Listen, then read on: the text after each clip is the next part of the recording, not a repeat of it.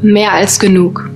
Mehr als genug gab uns Gott bereits von Anbeginn der Zeit. Er wusste, was vergeht und was bleibt. Wir feiern hier den Tag, wo Gott uns wohl das wertvollste Geschenk gegeben hat. Er selbst begab sich hinunter, hin und unterwarf sich unser und wurde genauso Mensch wie jeder Mensch dieser Welt. Mit dem Unterschied, dass er noch immer Gott war und ist, geboren in einer Krippe, noch einfacher hätte ein Gott wohl nicht auf diese Welt kommen können. So setzte Jesus ein Zeichen, dass egal wie die Umstände, selbst ob unehelich oder nicht, geliebt und gesandt bist du und bin ich. Und das war auch Jesus, doch er war rein von Sünde. Trotz wurde jedes Wort in seinem Munde umgedreht und gegen ihn benutzt, sein Haupt wurde verschmutzt, doch er stand auf, egal für wen, und ließ jeden Gottes Liebe sehen, weil er alles, was er sprach, im Namen Gottes tat. Er, Jesus Christus, unser Herr, egal wie weit wir uns von ihm entfernen, läuft er uns nach, damit wir zurückkehren, wie ein Hirte seiner Herde. Und auch wenn wir uns verlaufen haben und merken, dass mit all den Sachen, mit denen wir uns versuchen aufzutanken, um diese Leere zu füllen, uns nicht befriedigt. Alles nur temporär vom Teufel beschert. Stattdessen stehen wir irgendwo, verlassen und wissen nicht wie und wo wir zurückkehren sollen. Wir scheinen zu verdursten und fühlen uns verschollen, doch dann kommt er, bringt uns zurück, führt uns ans frische Wasser Stück für Stück. Unbegrenzt dürfen wir dort trinken und so rettet er uns vorm Ertrinken. Nicht länger müssen wir um unser Leben fürchten, denn er ist der, bei dem wir dürfen trinken, ohne danach zu dürsten.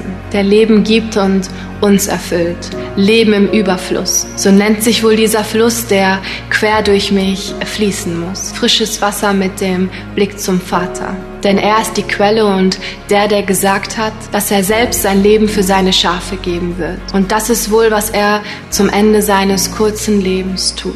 Er gibt sich hin. Das ist das Geschenk, das uns Jesus gibt. Er liebt uns, versorgt uns und lässt uns nicht im Stich. So kam er, um uns Leben zu geben. Uns Leben zu geben, um uns zu befähigen, auf ewig zu leben. Heute vor 2000 Jahren fangen wir an zu zählen und wir sehen diese Zahl 2019 vor so vielen Jahren. Er gibt uns mehr als genug, denn wir sind gesandt von dem Gott, der uns schuf. So feiern wir heute, dass Jesus Christus, der Held dieser Welt, diesen Ort mit seiner Liebe erhält. Durch das, was er gegeben hat. Weil er nicht nimmt, sondern gibt in Fülle.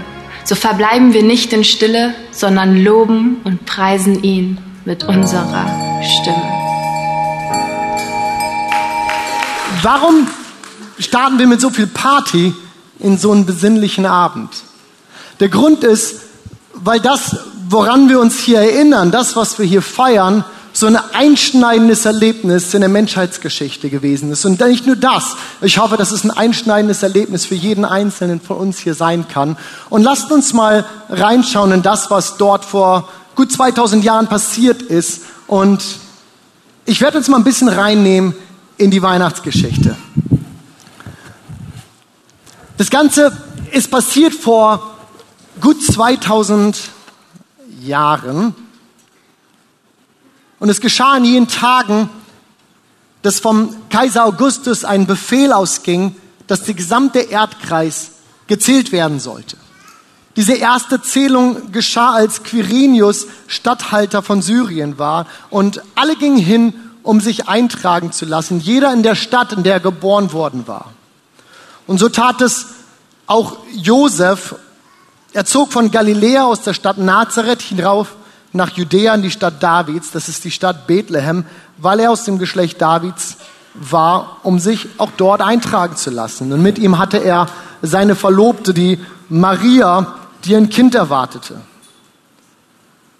Während sie dort waren, geschah es, dass seine Verlobte Maria ein Kind kriegen sollte und sie bekam einen Sohn.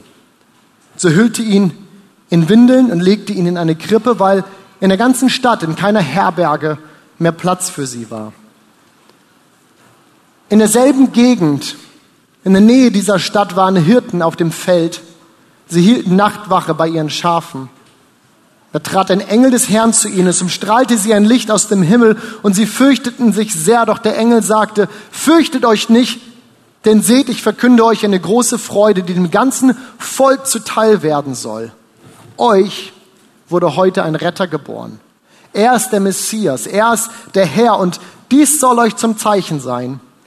Ihr werdet ein Kindlein finden, in Windeln eingewickelt und in einer Krippe liegend. Und auf einmal erschien mit dem Herrn eine große Schar der himmlischen Heere, die Gott priesen mit den Worten, Ehre sei Gott in der Höhe und auf Erden Frieden unter den Menschen. Und es geschah, als die Engel von ihnen weg zum Himmel verschwanden, sagten die Hirten zueinander, lasst uns hinübergehen nach Bethlehem und schauen, was dort geschehen ist. Und sie gingen sofort los.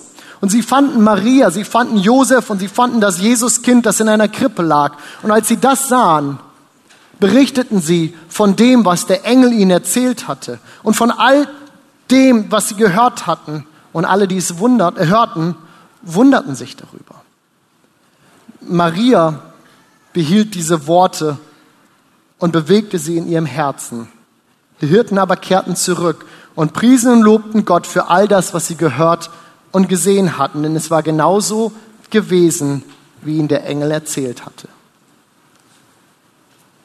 Was die Weihnachtsgeschichte ausmacht, was diese Geschichte ausmacht, ist, dass alle, die dieses Jesuskind sehen, seien es die Engel, die diese Botschaft hier irgendwie überbringen, sei es die Hirten, die wir hier in unserer Geschichte gehört haben, oder später auch die Weisen, die kommen, um Jesus zu besuchen. Egal wer gekommen ist und Jesus gesehen hat, hat Gott gepriesen. Er hat angebetet, weil das irgendwie die richtige Reaktion war auf eine Begegnung mit diesem Jesus. Und genau das wollen wir jetzt auch tun an diesem Heiligabend, in diesem Gottesdienst, an diesem Punkt. Und ich lade uns auf, dass wir gemein, ein, dass wir gemeinsam aufstehen und wollen Gott die Ehre geben, ihm singen und ihn preisen. Gott, ich danke dir, dass du deinen Sohn Jesus gesandt hast und dass wir mit ihm Rettung erfahren haben. Wir danken dir, dass du hier bist, mit uns, jedem Tag und auch in diesem Nachmittag hier. Amen. Und Herr Jesus, wir grüßen dich als den König aller Könige. Du bist der Herr deiner Kirche. Wir danken dir, dass du hier bist. Und ich bete, Herr, dass dieses ein Gottesdienst ist, an dem jeder von uns so seine persönliche Begegnung mit dir hatte. Wir feiern dich, wir feiern deinen Geburtstag und wir danken dir, dass du in diese Welt gekommen bist. Amen. Amen. Ich darf euch einladen, dass ihr euch hinsetzt, denn ich möchte euch ein paar Gedanken mitgeben in diesen Heiligabend. Aber zuvor möchte ich einfach ausdrücken, dass wir als Kirche uns freuen, dass du da bist. Wir haben uns auf dich vorbereitet. Wir sind so dankbar, dass du deinen Weg hierher gefunden hast. Und dabei ist es völlig egal, ob das vielleicht das erste Mal für dich ist oder ob du schon seit vielen Jahren hier dazugehörst. Wir sind einfach begeistert und wollen dir sagen, dass wir dich schätzen und dass wir dich von Herzen willkommen heißen an diesem Heiligabend, an diesem besonderen Tag. Auch wir, ein besonderer Tag für unsere Nation, für unser Land und für viele, viele andere Menschen ist. Denn es ist ja nicht nur so dass wir hier Heiligabend begehen, sondern mit uns feiern an diesem Tag Millionen von Menschen über den ganzen Globus, fast umspannend die Geburt von Jesus. Es ist Geburtstag und wir haben schon mitbekommen, so wie wir in diesen Abend und diesen Nachmittag gestartet sind, es ist, es ist natürlich auch was Besinnliches. Und es ist natürlich, wenn auch nicht in Bremen, leise rieselt der Schnee und all diese Dinge, ja. Es ist natürlich auch ein wenig Lichterglanz und all das, was man so verbindet mit einem Tag wie diesem oder mit, dem Weihnachtsgeschehen als solchem. Aber es ist nicht zuletzt auch ein Geburtstag, Leute. Der Geburtstag von Jesus und es ist ein bisschen Party. Party mit Party. Wie großartig ist das, oder? Hey, und so haben wir an diesem Tag natürlich besonders Jesus, der gekommen ist, vor Augen. Und wir haben schon gehört aus der Weihnachtsgeschichte, da ist die Krippe, da tauchen die einzelnen Persönlichkeiten aus der Weihnachtsgeschichte vor unserem inneren Auge auf. Aber wenn wir mal so die Niedlichkeit dieses kleinen Kindes verlassen, dann werden wir sehr schnell gewahr, dass Jesus weit mehr ist als so eine kleine Figur, die man sich da hinstellt, wo man sie gerade braucht im Leben. Versteht ihr, was ich damit auch übertragen sagen will? Er ist der Herr der Herren. Als den haben wir ihn schon begrüßt. Er ist der Hausherr seiner Kirche. Er ist das Haupt seiner Gemeinde. Er ist der König der Könige. Wir schauen also auf einen Mann, der wie kein zweiter mit einem Format daherkommt. Das hat es vor seiner Zeit nicht gegeben und es hat es auch danach nicht wieder gegeben. Wenn wir in die Bibel hineinschauen, da finden wir vier Schriften, die sogenannten Evangelien, die uns ganz konkret über das Leben von Jesus erzählen. Und wir bekommen, wie eben schon angeführt und gelesen aus dem Lukas-Evangelium, einen Einblick in die Geschehnisse um seine Geburt. Das war hochdramatisch. Man war unterwegs, man war auf der Reise, man fand keine Herberge, man hat nur einen Ort gefunden, der, der kein wirklicher Geburtsort war, wo er dann schlussendlich zur Geburt kam. Aber wie gesagt, die Umstände seiner Geburt sind hinreichend überliefert. Was wir auch wieder haben, ist, dass wir dann als Jesus öffentlich wird und sein Wirken öffentlich wird, dass viel, viel, viel über ihn berichtet wird. Und das eine oder andere werde ich gleich noch benennen.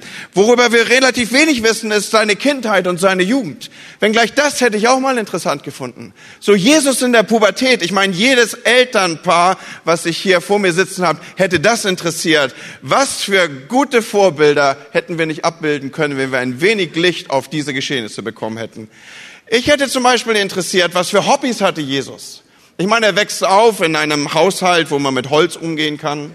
Vielleicht hätte er ganz früh ein Erfinder erster Skateboards sein können. Und wir sehen Jesus auf den Straßen Judäas in irgendeine Pipe hineinfliegen und auch wieder raus.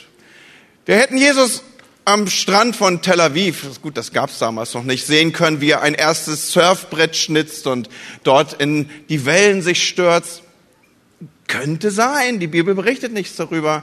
Und ich gebe zu, die Wahrscheinlichkeit ist auch nicht sehr hoch. Aber, aber ich weiß ja nicht, ob das nur an dem Anteil meiner Verkündigung liegt, dass ich an dieser Stelle mich inspiriert fühle, das eine oder andere mit aufzurufen. Was wir aber wissen von ihm ist, dass er eine explosive Botschaft im Gepäck hatte. Denn die Zuschauer von damals sagen über ihn, sie sind erstaunt über seine Lehre. Sie, sie sagen, so wie er hat noch niemand hier geredet, so wie er hat noch niemand gesprochen. Er tritt auf mit einer Sendung, mit einer Vollmacht, wie wir sie so noch nicht erlebt haben. Und Freunde, wir müssen uns vorstellen, die haben eine Menge erlebt. Da gab es einen Haufen Leute, die sich für den Messias gehalten haben. Da gab es einen Haufen Leute, die aufstanden und irgendwie verkündigten. Das war eine hochreligiöse Gesellschaft. Es war jetzt nicht so, dass sie nicht auch Dinge zu Gehör gebracht bekommen hätten. Aber hier war jemand, der markierte einen starken Unterschied. Er trat auf und Dinge passierten, wo er immer eintrat, blieben Menschen nicht, wie sie waren. Er vollbrachte Wunder, er veränderte Situationen, er machte Dinge, die für tot erklärt haben, wieder worden sind, wieder lebendig. Er war der absolute, totale Unterschied, wo immer er auftauchte. Und sehr schnell wurde über seine Verkündigung sichtbar, ihm geht es nicht nur darum, etwas mehr einzutragen, ein neues Highlight religiösen Erkenntnistums einzutragen. Ihm ging es um alles. Er wollte nicht weniger als alles einbringen und forderte auch von den Leuten, die ihm zuhörten, nicht weniger, als dass sie alles hingaben.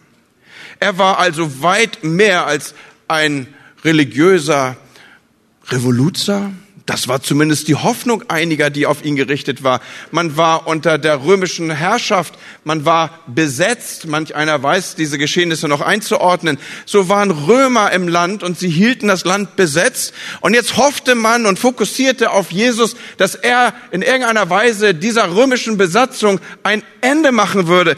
Aber Jesus trat nicht auf als Revoluzer, der die bösen Römer entmachten wollte. Jesus trat auf als jemand, der das Böse schlechthin entmachten wollte. Er gab sich nicht mit Kleinigkeiten zufrieden, er wollte an des Wurzels Kern. Und seine Waffe war nicht Gewalt, seine Waffe war Gewaltlosigkeit. Er operierte nicht mit Hass, sondern er operierte mit Liebe. Er stellte nicht den Tod als absolut ins Leben, sondern er war das pulsierende Leben schlechthin. Und wo immer er sich bewegte, brachte er Leben in die Situation. Und immer wieder spricht dieser Jesus über seinen Auftrag. Er macht sichtbar, warum er gekommen ist. Und er macht auch sichtbar und in Abgrenzung seiner Worte deutlich, warum er nicht gekommen ist. Zum Beispiel sagt er immer wieder, ich bin nicht gekommen, um gerechte Leute, die von sich selber glauben, sie wären absolut okay, zu rufen, sondern ich bin für die, die eine Ahnung davon haben, dass sie vielleicht doch den einen oder anderen Webfehler haben. Das ist eine neudeutsche Übersetzung und eine moderne Interpretation des Begriffes Sünde. Er sagt, ich bin gekommen für Leute, die wissen, dass sie Sünder sind. Ich bin nicht gekommen, um mich bedienen zu lassen, sondern ich bin gekommen, um zu dienen.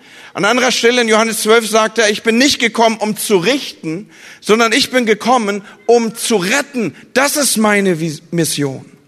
Und Freunde, diese, diese Botschaft hat eingeschlagen in die Zuhörer der damaligen Tage wie ein Hammer oder wie eine Bombe. Nun wussten die damals noch nicht mit diesem Begriff etwas anzufangen, aber, aber so dürfen wir uns hier hineindenken. Das hat ihre Welt damals erschüttert.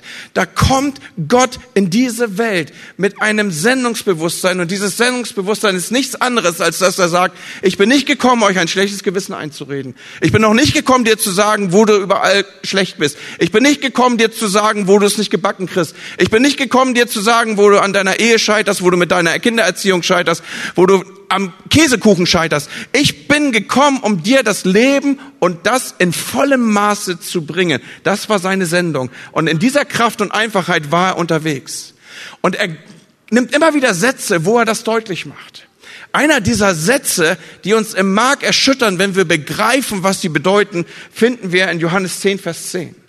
Dort lesen wir, dass Jesus sagt, ich bin gekommen, um Leben zu geben, Leben im Überfluss. Hier behauptet also dieser Mensch Jesus, von Gott gesandt, wahrer Mensch, wahrer Gott, dass er gekommen ist, um das Leben schlechthin zu geben. Mit anderen Worten, so wie du vielleicht vor dich hinlebst, bist du mehr gelebt, als dass du lebst. So wie du vor dich hinlebst, ist vielleicht innere Mangel in dir zu finden, sind innere Löcher in dir zu stopfen, sind Ersatzelemente zu nehmen, die dein Leben ausfüllen sollen.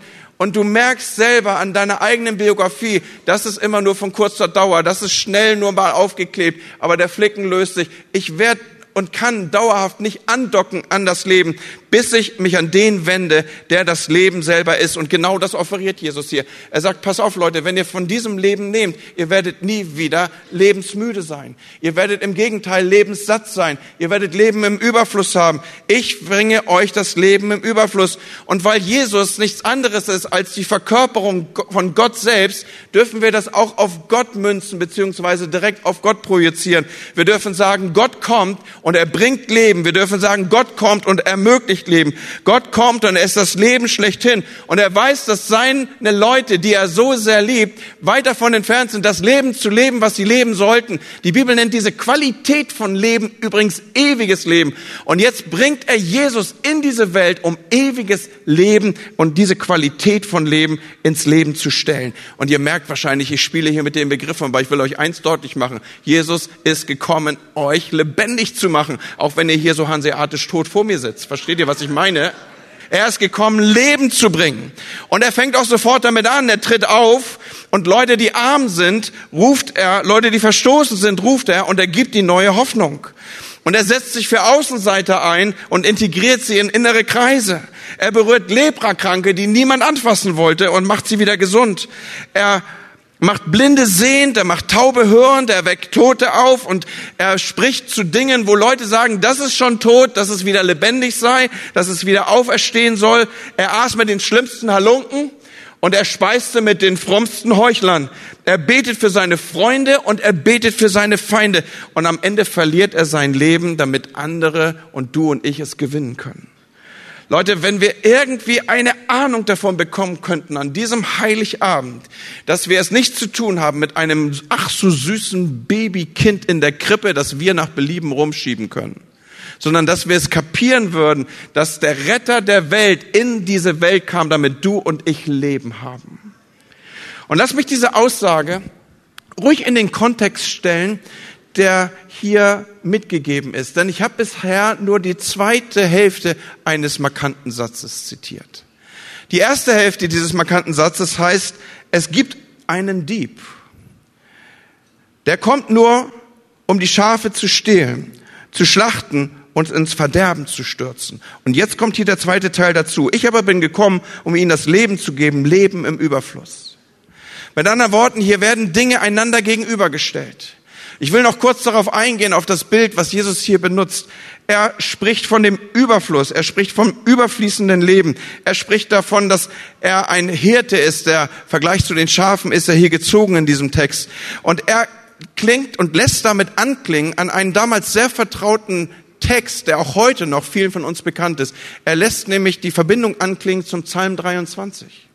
Im Psalm 23 stellt sich ja der gute Hirte so vor, dass er ein guter Hirte ist, dass nichts mangeln wird, dass man Orte haben wird, an denen man ruhen darf, dass es sichere Orte geben wird. Und dann führt dieser Psalm 23 sich weiter fort dorthin, dass es selber heißt, ich habe keinen Mangel, mein Becher fließt über.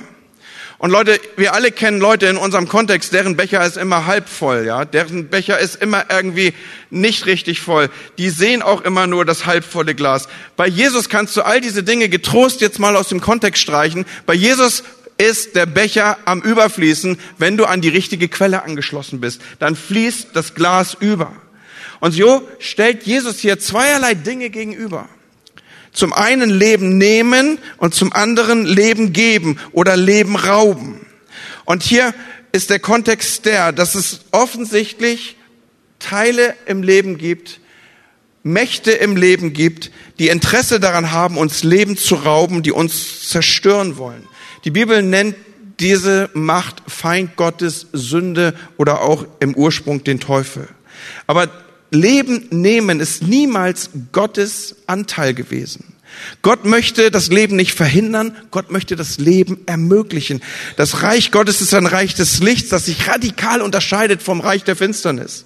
Während im Reich der Finsternis das Leben erstickt, da blüht im Reich des Lichts Leben auf. Das Reich Gottes unterscheidet sich auch radikal von den Reichen dieser Welt im Übrigen. Die Reiche dieser Welt sind am Ende immer darauf ausgelegt, etwas zu nehmen. Mächtige, so sagt Jesus einmal im Wort Gottes, wollen nehmen.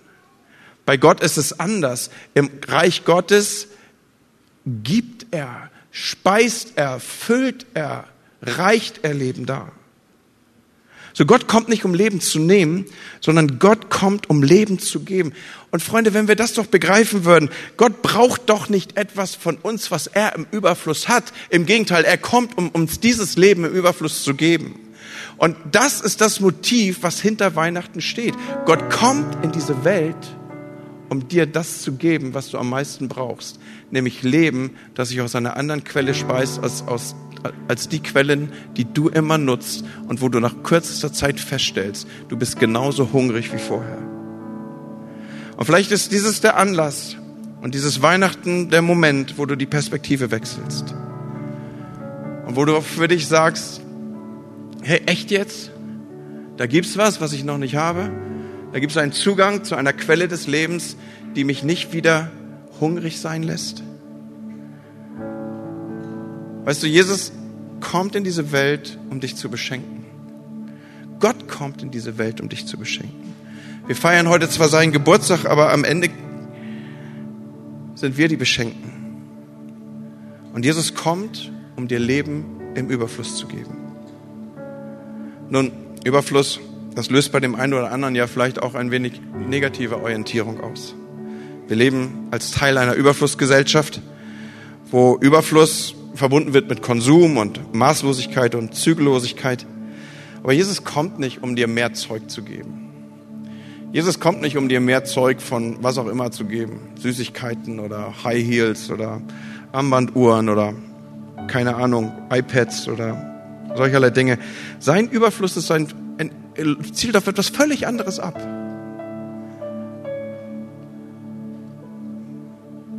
Hast du je einen Mangel gehabt an Lebenssinn? Hast du dich gefragt hast, was um alles in der Welt mache ich hier? Hast du je einen Mangel gehabt an Freude? Hast du je einen Mangel gehabt an Liebe? Wo du gedacht hast, hey, die Leute lieben mich nur, wenn ich richtig performe. Leute lieben mich nur, wenn ich meine Rolle spiele.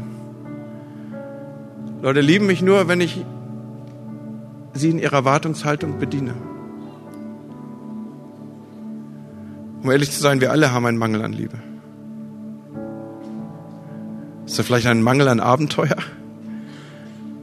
Dass du denkst, boah, Ist das langweilig?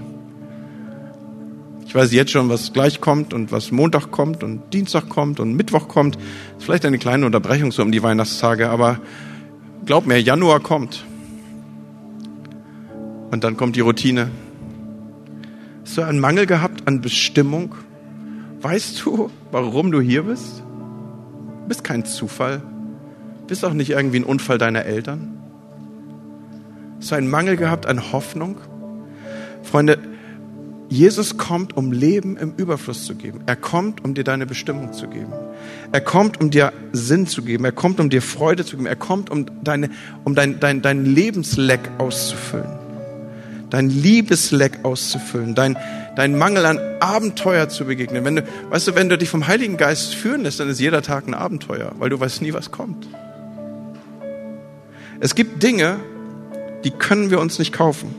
Es gibt Dinge, die können wir uns nicht verdienen. Und es sind eigentlich die Dinge, auf die es am meisten ankommt. Und jetzt sagt Jesus hier, hey, pass auf. Du willst ein großartiges Leben haben? Ich bin gekommen, dir Leben zu geben. Ich bin gekommen, um dir das Leben zu bringen. Ich bin gekommen, um dir mehr zu geben, als du überhaupt verarbeiten kannst. Ich gebe dir Leben im Überfluss. Du wirst von den Dingen dieser Welt nicht satt werden. Aber wer zu mir kommt, der wird nie wieder Hunger haben. Weil ich bin mehr als genug für dich. Und Freunde, das kann ich euch nicht erklären. Da kann ich nur darauf hoffen. Und das war mein Gebet für diesen Nachmittag, dass der Heilige Geist irgendwas in dir antippt. Und das tut er. Das sagt, ey, ich finde mich wieder an der einen oder anderen Stelle. Das berührt was in mir. Das weckt in mir eine Sehnsucht. Ich, ich, ich realisiere, ich habe dieses Leben nicht.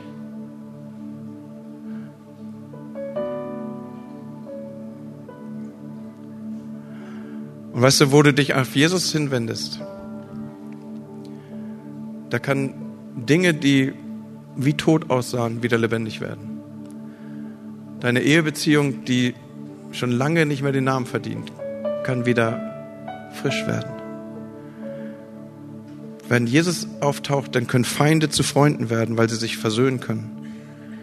Wenn Jesus in dein Leben tritt, dann findest du eine tiefe Identität in der Identität, die er dir zuspricht, dass du geliebt bist, dass du ein Kind Gottes bist, dass er dich von Anfang an gewollt hat. Wenn Jesus in unser Leben kommt mit dem Leben, das er bringt, dann kommen die Verhältnisse, kommen die richtigen Verhältnisse zu den Dingen, die uns so umgeben. Dann haben wir auf einmal ein anderes Verhältnis zur Arbeit, ein anderes Verhältnis zu Geld, ein anderes Verhältnis, wie wir unseren persönlichen Erfolg einordnen. Jesus kommt in diese Welt nicht als eine Jahresendfigur, Leute.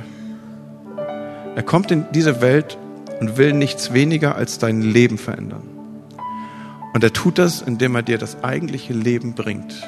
Und das ist nur lebbar in Rückbindung zu dem, der dir das Leben gegeben hat, dein Schöpfer selber. Nur dort findest du das, was du in der Tiefste deines Lebens suchst. Und hey, dieser Mann, der nie ein Buch geschrieben hat, wurde doch zu dem, über dem die meisten Bücher geschrieben wurden. Dieser Mann, der niemals ein Lied gedichtet hat, über den sind bis heute die meisten Lieder geschrieben worden. Dieser Mann, der niemals außerhalb seines Heimatlandes war, ist dennoch bis an die entferntesten Ecken dieser Welt bekannt geworden. Und weißt du warum? Nicht, weil er nur eine historische Person war. Nicht, weil er nur eine romantische Jahresendfigur war sondern weil er der König der Könige ist, der Herr aller Herren, Gott selbst, der in Menschengestalt auf diese Erde kam, um nichts weniger zu wollen, als dein Leben zu verändern und dir Leben zu geben. Und weil das bis heute erlebbar ist, deswegen können wir all das über ihn sagen. Deswegen sitzen hier Menschen, deswegen kommen Hunderte zu diesen Gottesdiensten. Weißt du, für dich ist das vielleicht ein voller Gottesdienst. Wenn du nächsten Sonntag wiederkommst, wird der Gottesdienst ähnlich voll sein. Warum? Weil hier Menschen sitzen, die eine Begegnung mit dem lebendigen Gott hatten. Und die wissen, mein Leben kommt von ihm. Und mein Leben darf ich rückbinden auf den, der das Leben selbst ist. Also hat Gott die Welt geliebt. Und damit komme ich wohl zu dem bekanntesten Vers, den diese Bibel kennt. Also hat Gott die Welt geliebt, dass er seinen einzigen Sohn gab, damit jeder, der in ihn glaubt, nicht verloren geht, sondern ewiges Leben hat. Nichts weniger will Gott für dich, dass wenn du auf ihn fokussierst, wenn du ihm glaubst, dann sollst du Leben haben, wie du es noch nie gehabt hast. Das ist der vielleicht berühmteste Vers der Bibel. Lasst mich, weil es so großartig ist, noch den nächsten dazu nehmen. Und dann bin ich auch schon im Finale. Gott sandte seinen Sohn. Es geht immer noch darum, warum ist Jesus gekommen? Einmal, damit jeder, der in ihn glaubt, nicht verloren geht, sondern ewiges Leben hat. Denn Gott sandte seinen Sohn, so heißt es in Johannes 3, Vers 17, nicht um die Welt zu verurteilen, sondern durch seinen Sohn zu retten. Hey, wenn Gott gekommen wäre, um dir zu sagen, dass du es nicht drauf hast, um dir zu sagen, wie schlecht du bist, dann hätte er einen Verurteiler, dann hätte er einen Richter geschickt. Und er hätte dich leicht an die Wand spielen können. Aber er hat einen Retter geschickt. Und das Motiv ist Liebe. Er liebt dich. Und deswegen lasst uns diesen Heiligabend, diese Fokussierung auf Christus, warum er in diese Welt gekommen ist, nutzen und nehmen uns auf den auszurichten, der uns Leben geben kann wie kein zweiter. Ein Leben, das wir nicht kaufen können, ein Leben, das wir uns nicht verdienen können, ein Leben, das wir nur geschenkt bekommen können. Und alles, was wir dafür tun müssen, ist nichts anderes als das, was auch die Hirten, nachdem sie die Kunde gehört haben, gemacht haben in der Weihnachtsgeschichte. Erinnert ihr euch noch? Sie hörten, dass der Retter der Welt Jesus ist. Sie machten sich auf und gingen, um zu schauen, was das bedeutet. Vielleicht machst du dich an diesem Abend innerlich auf, um zu schauen, was hat der Pastor da gesagt. Und dann passiert etwas Übernatürliches. Nämlich, wenn du auf Jesus zugehst, wie die Hirten vom Feld auf Jesus zugegangen sind, dann wird Gott deinen Glaubensschritt beantworten. Er wird darauf reagieren, glaub es mir. Und du wirst eine übernatürliche Offenbarung davon haben, wer Jesus ist. Und die Reaktion wird sein, dass du ihn anbetest.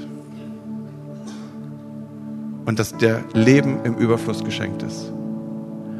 Heiliger Geist, und während ich hier so spreche, bitte ich dich, dass du jetzt Raum nimmst in diesem Ort und dass du reinsprichst zu den Menschen. Ich bete darum, Heiliger Geist, dass Menschen hier sind, die eine innere Orientierung von dem Feld ihres Lebens nehmen auf dich zu und sagen, Gott, wenn du Leben bist, dann gib mir das Leben. Ich brauche dein Leben. Über die Dinge, die tot sind in meinem Leben, über Sachen, die ich für tot erklärt habe, da wo andere mir zugesprochen haben, das wird nichts mehr. Ich bitte dich, dass du da reinkommst, Herr, und dass du das Leben bringst. Ich brauche, dass Dinge wieder lebendig werden. Ich glaube, dass ich brauche, dass du mein Leben lebenswert machst. Ich brauche, dass du mein Leben auffüllst mit Leben, das nicht vergeht, wenn der Moment zu Ende ist. Heiliger Geist, ich bete, dass diese Botschaft sich tief senkt in das Leben meiner Zuhörer. Du bist unvergleichbar. Du bist gekommen, dass wir Leben im Überfluss haben. Amen.